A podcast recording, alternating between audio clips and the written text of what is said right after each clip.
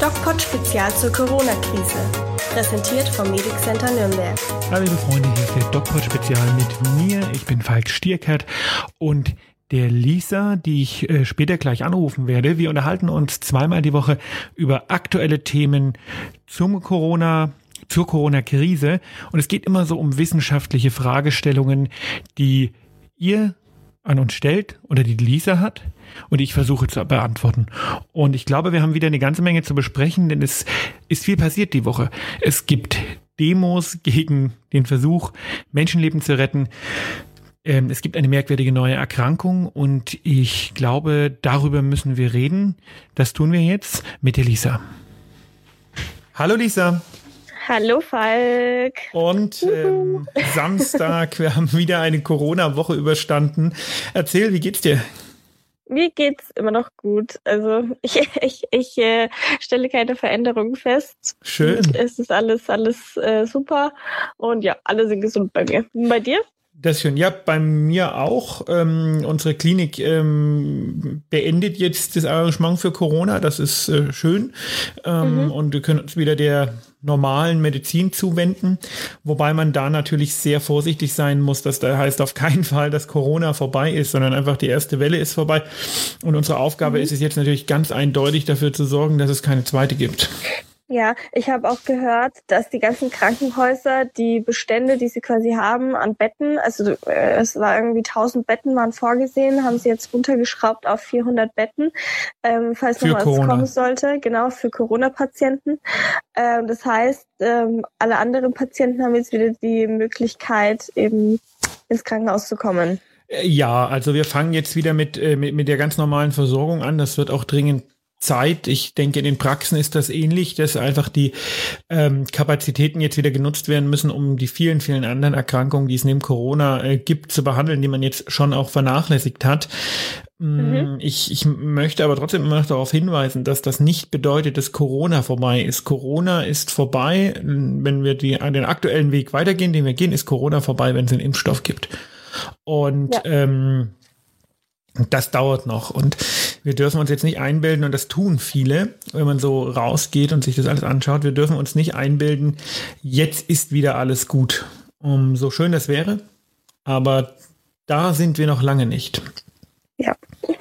Ähm, wie, wie schaut denn aktuell dein Alltag so aus? Also ist es, ist, streichst du, machst du noch Abstriche bei den Leuten oder ist es momentan auch runtergefahren? Ja, das ist ja das, was ich äh, so äh, eigentlich schon auch massiv kritisiere, dass mhm. wir ähm, momentan im Grunde keine Abstriche mehr machen. Ähm, okay. Man kann jetzt sagen, oh gut, okay, das liegt an der ähm, das liegt an der Prävalenz der Erkrankung. Es gibt nur noch sehr wenige und es gibt auch nur noch sehr wenige infizierte Patienten. Es gibt nur noch sehr wenige mit Symptomen, deswegen streichen wir weniger ab. Das wird im Herbst sicher mehr werden.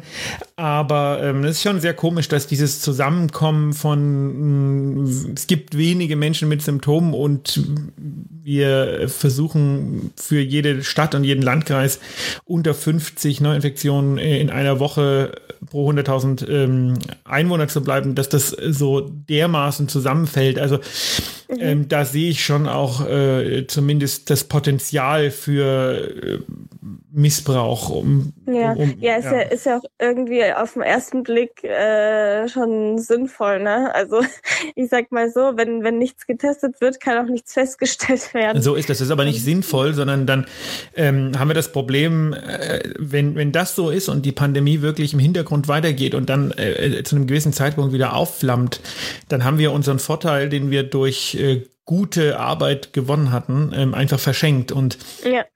Da, äh, da, da war ich einfach vor, das möchte ich nicht erleben müssen. Denn ja. wenn man sich die spanische Grippe anschaut, und das ist nicht in allen Punkten zu vergleichen, das ist wichtig, dass man das sagt, aber wenn man sich die spanische Grippe anschaut, dann war die erste Welle nur so ein Peak, nur so ein bisschen mal nach oben gegangen. Und dann gab es eine Herbst, Herbst-Winterwelle und da ist die Mortalität um das 20, 30-fache höher gewesen, ähm, okay. weil sich das eben im Hintergrund ausbreiten konnte und so weiter.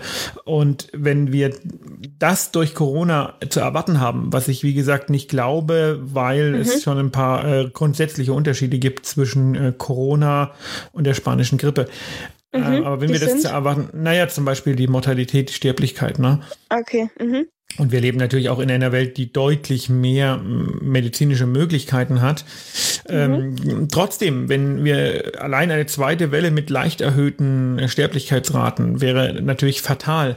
Ich habe eine ganz interessante ähm, Studie jetzt äh, gelesen, wo man versucht hat, hat auch der Herr Drosten vorgestellt, diese Studie in seinem Podcast, und da hat man eben versucht, die äh, zu schauen, welche Reproduktionsziffer ist eigentlich für die Wirtschaft am besten? Ist das äh, null? Mhm.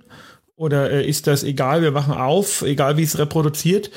Und ähm, da hat man festgestellt, ähm, auch die Wirtschaft hat nichts davon, wenn wir äh, die Türen wieder aufreißen, sondern ähm, die Wirtschaft erholt sich am besten, so bei einer Reproduktionsziffer von 0,75. Das bedeutet, wenn wir langsam machen, wenn wir umsichtig sind, hat man eben mhm. auch Effekte mit reingerechnet, die es hätte, wenn hier der Laden nochmal zusammenbrechen würde. Und das wäre natürlich dann, da wäre die Unsicherheit in der Bevölkerung riesig. Das wäre für viele Kernbranchen wirklich der Todesstoß. Äh, wenn wir eine zweite große Welle kriegen, kannst du davon ausgehen, dass es danach erstmal keine Luftfahrt mehr gibt und dass es danach erstmal kein Tourismus mehr gibt. Und deswegen äh, muss es jedem der äh, die Wirtschaft verteidigen will, eigentlich ein Kernbedürfnis sein, dass wir hier keine zweite Welle kriegen. Ja, und ich sag mal, also auch Grundvoraussetzung ist halt, dass wir uns trotzdem an die Regeln halten. Und ich denke, es ist auch jedem bewusst, oder zumindest den meisten, dass das Virus noch nicht weg ist und dass man trotzdem Abstand halten muss. Also ich knuddel meine Freunde jetzt trotzdem nicht durch, auch wenn die, ähm, ja, die Vorsichtsmaßnahmen aufgehoben werden im größten Teil. Ja, das werden sie ja nicht. Die Abstandsregel ähm, gilt weiter. Ne? Genau, genau. Und ähm, ich denke, das ist mittlerweile so in vielen wie möglichen Köpfen angekommen, dass das so nicht geht. Äh, ich habe auch gestern gelesen, dass circa 30 Prozent der ähm, Läden, die quasi, keine Ahnung, Kaffee verkaufen oder im, im Einzelhandel sind, ähm, dass sie zumachen mussten schon. Ja. Und wenn das jetzt weitergeht, dann ist das natürlich nochmal ein Mehr. richtiger Schlag.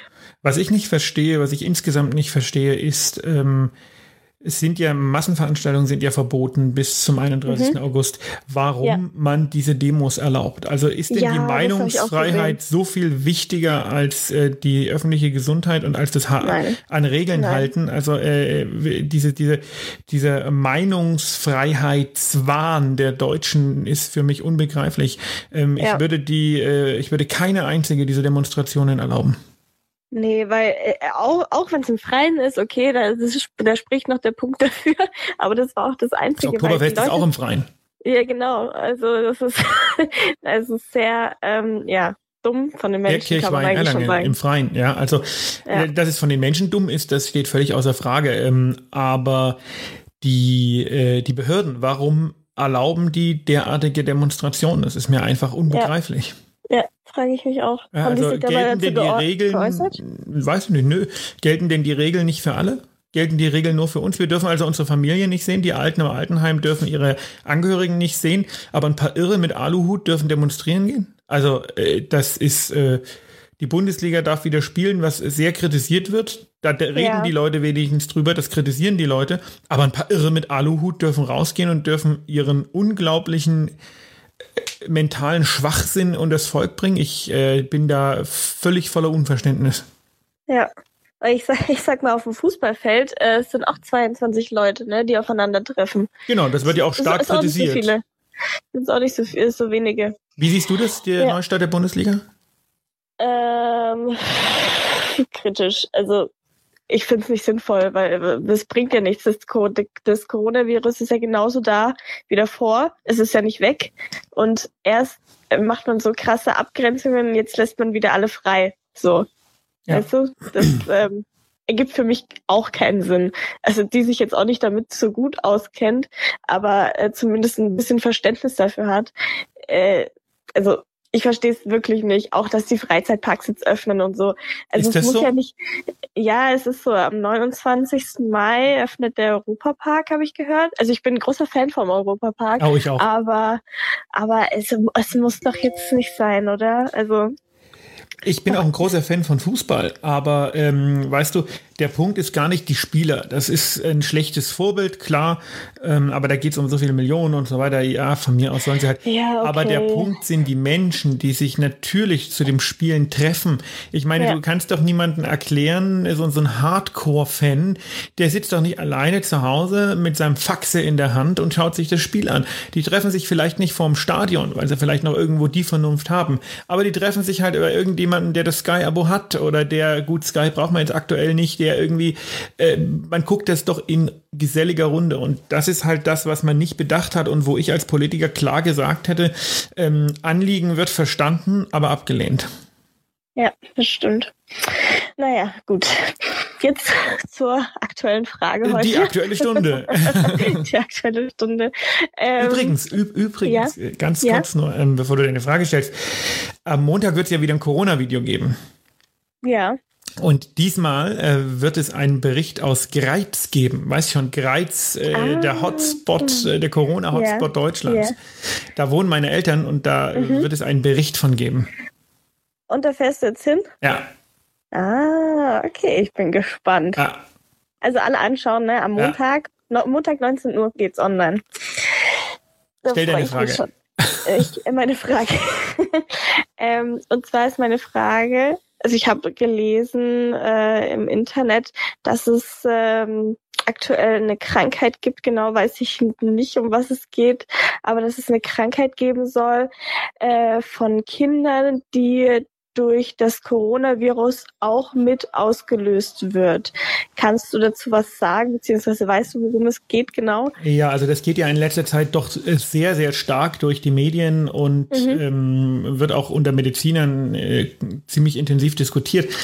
Ähm, das ist, bevor wir hier irgendwas weiter besprechen, muss man sagen, dieses äh, Syndrom, dieses, äh, dieser Symptomkomplex, der da jetzt aufgetreten ist, das ist was enorm Seltenes. Das heißt, äh, es ist tatsächlich erstmal überhaupt keine Panik angesagt, auch wenn es natürlich äh, wenn das natürlich schwer zu vermitteln ist, weil man als Eltern da einfach immer Angst hat. Aber das ist was äh, enorm Seltenes.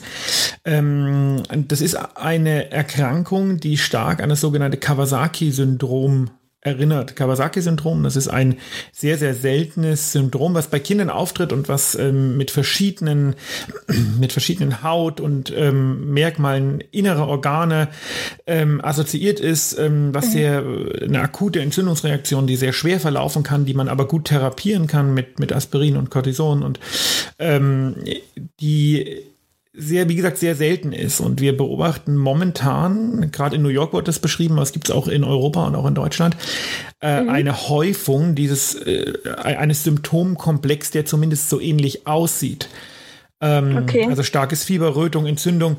Und, und das ähm, könnte in Zusammenhang mit Corona stehen. Wir wissen es nicht. Also ähm, es äh, gibt doch aber einen guten Hinweis, dass diese Kinder schon äh, zum einen äh, Träger des Virus waren und zum anderen hat man in Bergamo da eine Studie gemacht in einem großen Kinderkrankenhaus, wo man eben gesehen hat, dass äh, seit Ausbruch der Pandemie ähm, die Zahl der Kinder, die mit diesem Syndrom eingeliefert wurde, massiv in die Höhe geschnellt ist. Okay. So dass ja. man sagt, okay, das äh, wird wahrscheinlich schon was damit zu tun haben.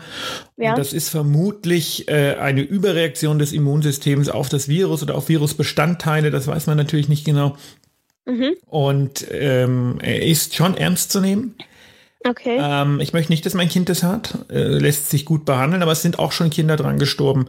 Und Okay. ähm, ja, ähm, ist extrem selten, also keine Panik, aber wenn das, wenn ein Kind hohes Fieber entwickelt und vielleicht noch so Ausschläge an den Extremitäten oder irgendwo sonst, dann sollte man da sehr achtsam sein.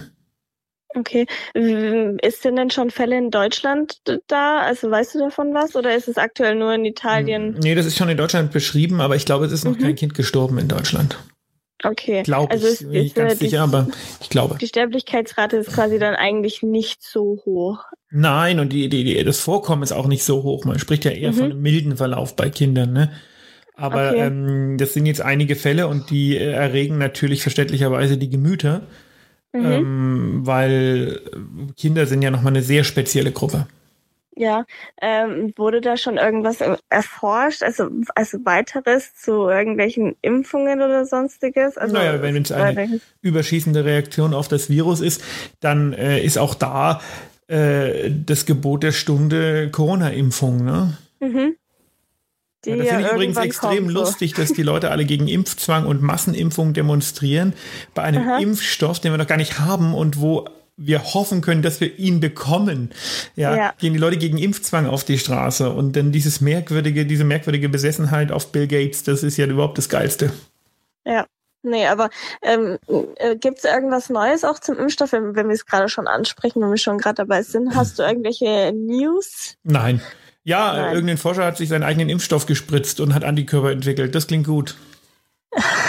Aber das ist natürlich keine Studie, sondern nur eine Schlagzeile. Ähm, ja. Jetzt schauen wir mal, wie das weitergeht. Mhm, okay. Na gut. Okay, ja, Lisa.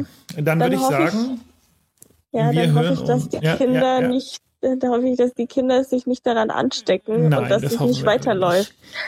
Und, nicht, dass äh, wir nächsten Montag da eine Schlagzeile haben. Nein, das gibt es ja schon länger, diese, diese Information. Okay. Und wir hören uns am Montag wieder. Und genau, bis dahin wünsche ich dir erstmal ein schönes Wochenende. Wünsche ich dir auch. Danke. Danke, tschüss. Ciao.